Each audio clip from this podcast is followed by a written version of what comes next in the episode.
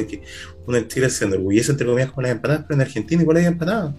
Y son prácticamente iguales, o sea, la única diferencia es el tamaño, de Argentina son más chicas, es como lo que acá sería la empanada de cóctel, allá es como la empanada se considera como chica, acá que es grande, acá uno va, ir, por ejemplo, al, sí, hay, hay, ¿cómo se llama? Donde, eh, a Pomaire, las empanadas de kilo en Pomaire, porque tienen con un tuto de pollo entero adentro.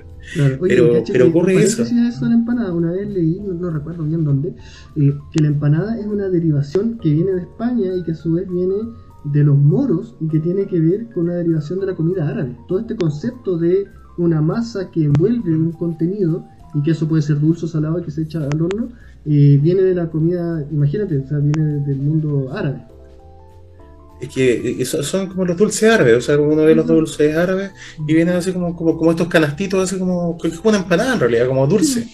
Y, y, pasa lo mismo también con la, con la figura de la yosa eh, de los japoneses o, las, ¿cómo se llama?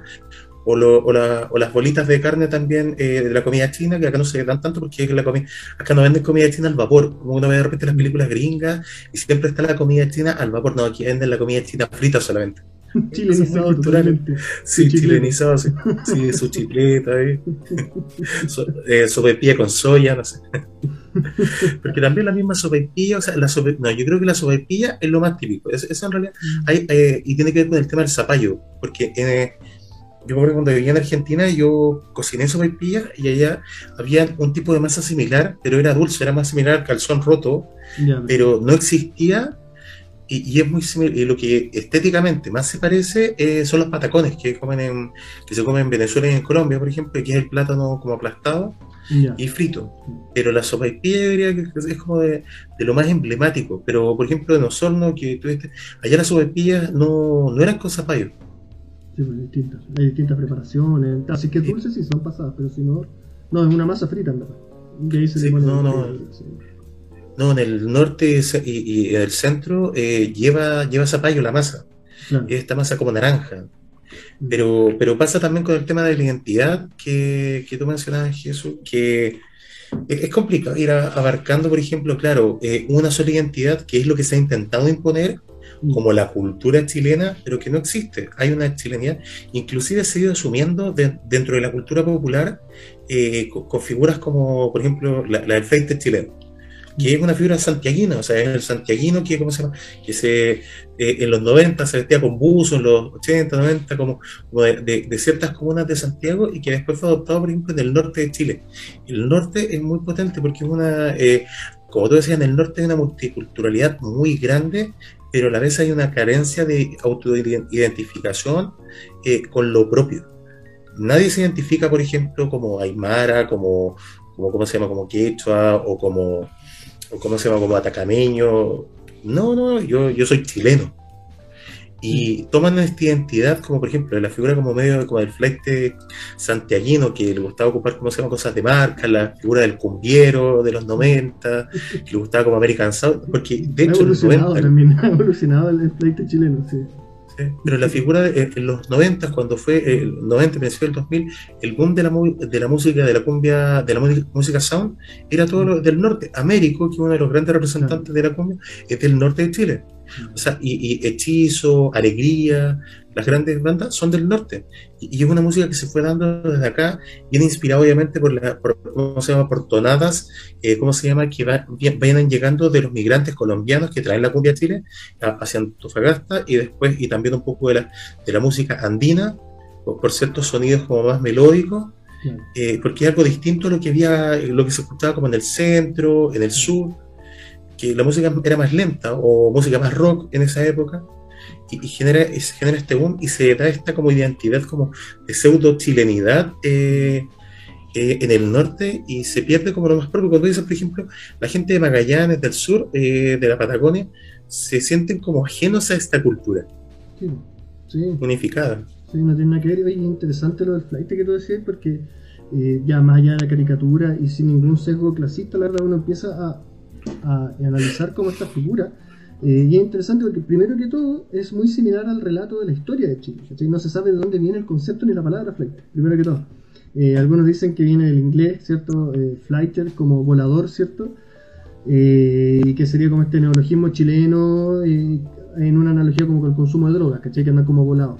Eh, pero también se dice, u otra teoría de la historia del flight chileno, eh, tiene que ver eh, con las zapatillas de Michael Jordan, las Fly T, ¿cachai? Y con toda esa marca que fue una, una estética adoptada muy rápido, como decías tú, que, que, por lo menos el flight chileno está muy relacionado al concepto urbano, ¿cachai? No, no es un concepto tan eh, de campo, no es un concepto de desierto, Y se aleja un poco como de, de, los extremos del país, sino que es algo muy urbano, es un concepto muy, muy urbano. Eh, también se hace una referencia también como al fighter, ¿cachai? Al luchador, en el sentido de que es el que te roba, el que te chorea algo. Entonces, como bien interesante, como también eh, si uno va como a la búsqueda o al rescate de la cultura y del origen de, qué es lo que es la chilenidad, pasa un poco lo mismo que pasa con el fighter, ¿cachai? No hay cómo agarrarlo. Eh, partiendo porque, claro, es un territorio muy particular eh, y que ha tenido procesos de colonización en su historia muy distintos. Como si esto al norte llegaron colonos muy distintos que los que llegaron en la zona centro prácticamente no hubo, hubo muy poco, eh, pero hacia el sur también son muy distintos. Los alemanes, incluso hacia más hacia el sur los croatas, los yugoslavos. No, y, eso también ha ido marcando como la identidad. Desde, y el clima también te condiciona, por ejemplo, te condiciona en la arquitectura te condiciona en la forma de construir o de habitar. En el sur todas las casas tienen techo en B eh, y son principalmente de madera y recubiertas de lata por la lluvia, para conservar el calor, etc. Eh, en el norte, o ya incluso en la zona centro hacia el norte, no se ven los techos en B, no, existen, son los techos planos, son muy distintos. Eh, entonces, desde esos detalles también se van viendo. Otra cosa súper interesante que podemos como eh, revisar eh, tiene que ver con la gastronomía. Tú lo, decías un poco, eh, la gastronomía chilena principalmente va, va de la mano de los ingredientes. La, papa, la cebolla, el ají, etc. pero también se, se, manifiesta de maneras muy distintas, ¿cachai? Hacia el sur o hacia el norte, la forma de ir cocinando. Y otra cosa también que me, que me llama mucho la atención tiene que ver con los mitos, las leyendas. En Chile, si es que uno piensa como en mitos y leyendas, hay dos zonas principales una que tiene que ver con, más con el norte, con este todo este imaginario colectivo eh, de las danzas de la tirana y de la cultura, ¿cierto? Como más de relación con una influencia católica muy fuerte, de los demonios y las danzas, etcétera Y otra cosa, ya nos saltamos directamente a Chiloé, donde habían explicaciones mágicas eh, del tipo. trauco. Exacto, del trauco, ¿cachai? Que era este personaje horrible, este viejo que le faltaba una pata, que andaba embarazando mujeres, ¿cachai? Eh, la pincoya, etcétera, etcétera. la, la, isla. El bunque. Exacto, tiene una, una riqueza. El caleuche. Claro, tiene una riqueza enorme en, en relatos, ¿cachai? En, eh, en, esa tradición como oral que se va pasando y que, este pensamiento mítico son formas de ir explicando también la realidad, y que es tan distinto de un lado que de otro. en, ese mismo punto es súper importante lo que estás mencionando porque eh, hay, hay una cosmología propia del pueblo originario y de cada pueblo, porque cada pueblo tiene su propia cosmología, que se pierde. En el norte se pierde la cosmología andina por la apropiación de, ¿cómo se llama?, cultural del catolicismo, y, este, y se, genera este sincretismo entre, entre la cultura andina y la, y la cultura católica, y, se transforma en los bailes de la tirana, por ejemplo, en la Virgen de la Tirana, que coloniza, por ejemplo, la eh, gran parte del imaginario de las creencias nortinas, pero, por ejemplo, la cosmología del pueblo aymara, del pueblo, ¿cómo se llama?, de, cómo se llama, eh, del pueblo atacameño, o sea, se van perdiendo. Lo mismo con todos los pueblos más hacia el centro, como los de Aguita, los changos, todos ellos no se sabe. O sea, tú le preguntas a alguien de estos pueblos y es como, no, no, sé nada. En cambio, por ejemplo, del pueblo mapuche se conserva todavía eh, grandes narraciones míticas, por ejemplo, como la de Tentembilú y Bilú, que explican el origen del universo, más que, más que del mundo, o sea, es como de la creación. Y, y, y, tú y, uno se encuentra y es súper potente porque uno dice, asocia el mito de la creación solamente al cristianismo y en realidad a la figura, entre comillas, de la religión abrámica, porque el, mito del Génesis es el mismo para, para los judíos, para los cristianos y para los musulmanes. Pero el resto de las culturas como que es poco, es muy, es muy poco lo que se menciona como de la visión de como, como lógica de, la, de las culturas y por tanto cuál es el origen. No tenemos un origen común y, y cómo vamos a esperar, o sea, como de una creencia común. Estamos como, como, como los hindús, por ejemplo, los hindús que tienen como se llama más de mil religiones oficiales y cada una con una respuesta como distinta, pero sí hay una unidad cultural que acá no existe, que es súper rara. Sí. Un fenómeno muy, muy extraño. ¿sí? Y por otro lado, de otra perspectiva, creo que está bien que así sea. Personalmente creo que la, cultura, lejos de ser eh, piedra, ¿cachai? De estar en piedra, todo lo contrario, es algo que cambia constantemente, es móvil, ¿cachai? Fluye, se adapta, se modifica. Eh, en particular, yo creo que si es que hay algo que, tenemos en común los chilenos es que hablamos muy mal, ocupamos muy mal el español y estamos, o, más que ocuparlo mal, lo ocupamos como lejos de una norma, yo diría más que nada. Eh, donde tenemos palabras geniales que sirven para resumir grandes conceptos y grandes cosas, ¿cachai? Y que puede, el, clásico del hueón, ¿cachai? Que puede ser un adjetivo, puede ser un verbo, puede ser un sustantivo, puede, puede significar un grupo de personas, una persona, una situación, depende de cómo se vaya conjugando. Eh, y eso yo creo que es, es, un uso del lenguaje fuera de la norma. Yo lo dejaría así. Eh, y, tanto en la lingüística en general, sabemos que, que, la norma, que el, que el uso antecede la norma. O sea, la gente empieza a hablar de una manera y después con el tiempo la, institucionalidad se adapta y asume eso como, como una forma válida, entre comillas. Yo creo que eso es algo como común, de que hablamos mal, por decirlo de alguna forma. hablamos fuera de la norma, eh, pero también dentro de ese hablar fuera de la norma es distinto. Eh, los modismos que se ocupan, las palabras que, que más se repiten.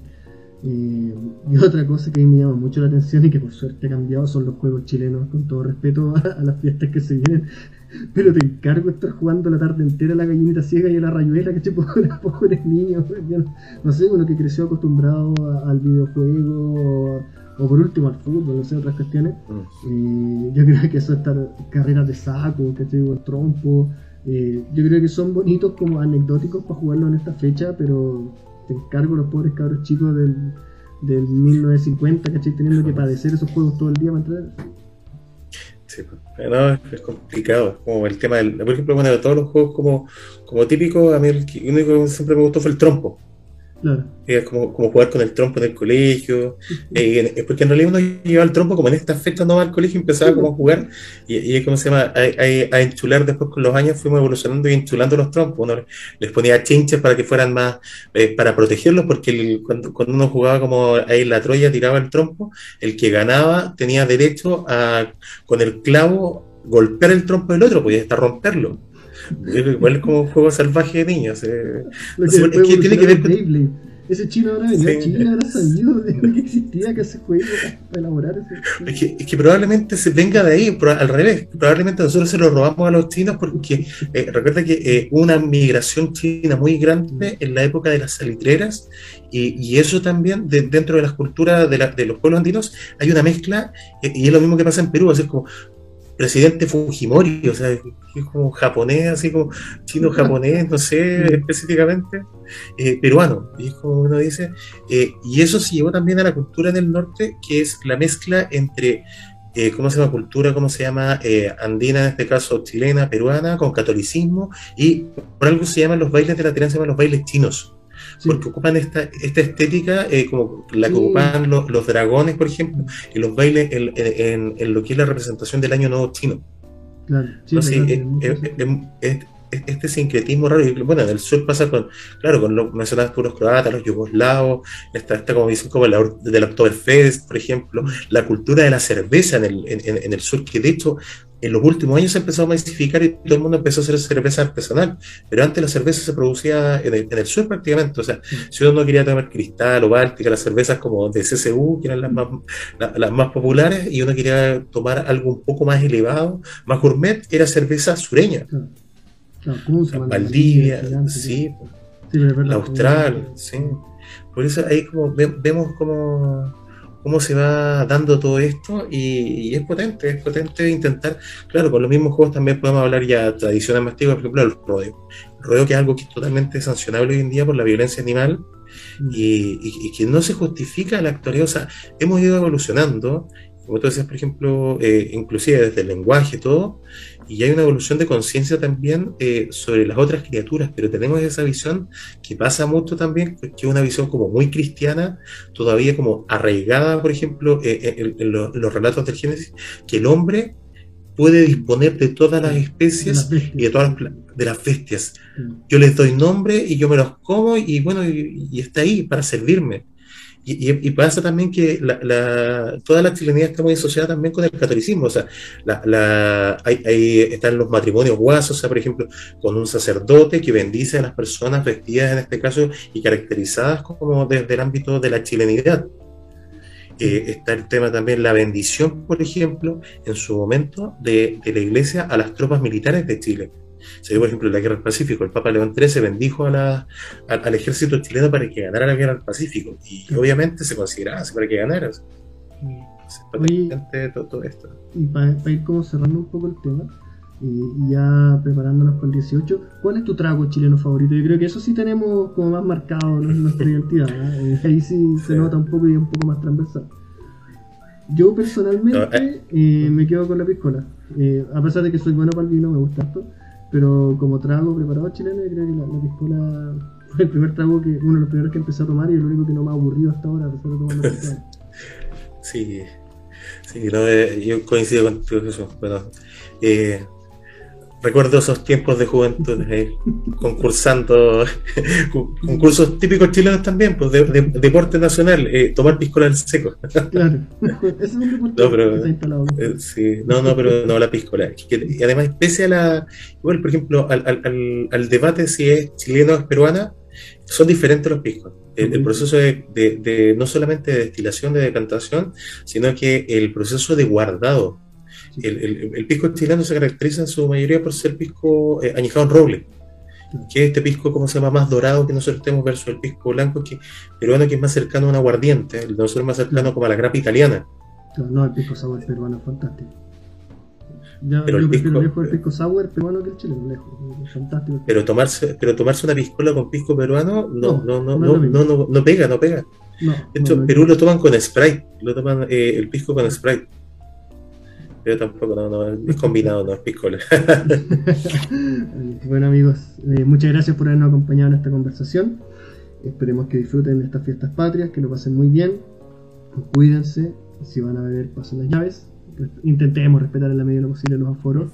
Y, bueno, estaremos encontrándonos en una próxima ocasión. Hasta luego amigas y amigos. Comparto con Jesús, cuídense mucho. Eh, si van a tomar... Eh, y, está, y se sienten mal, eh, no, no tápenlo en la mano.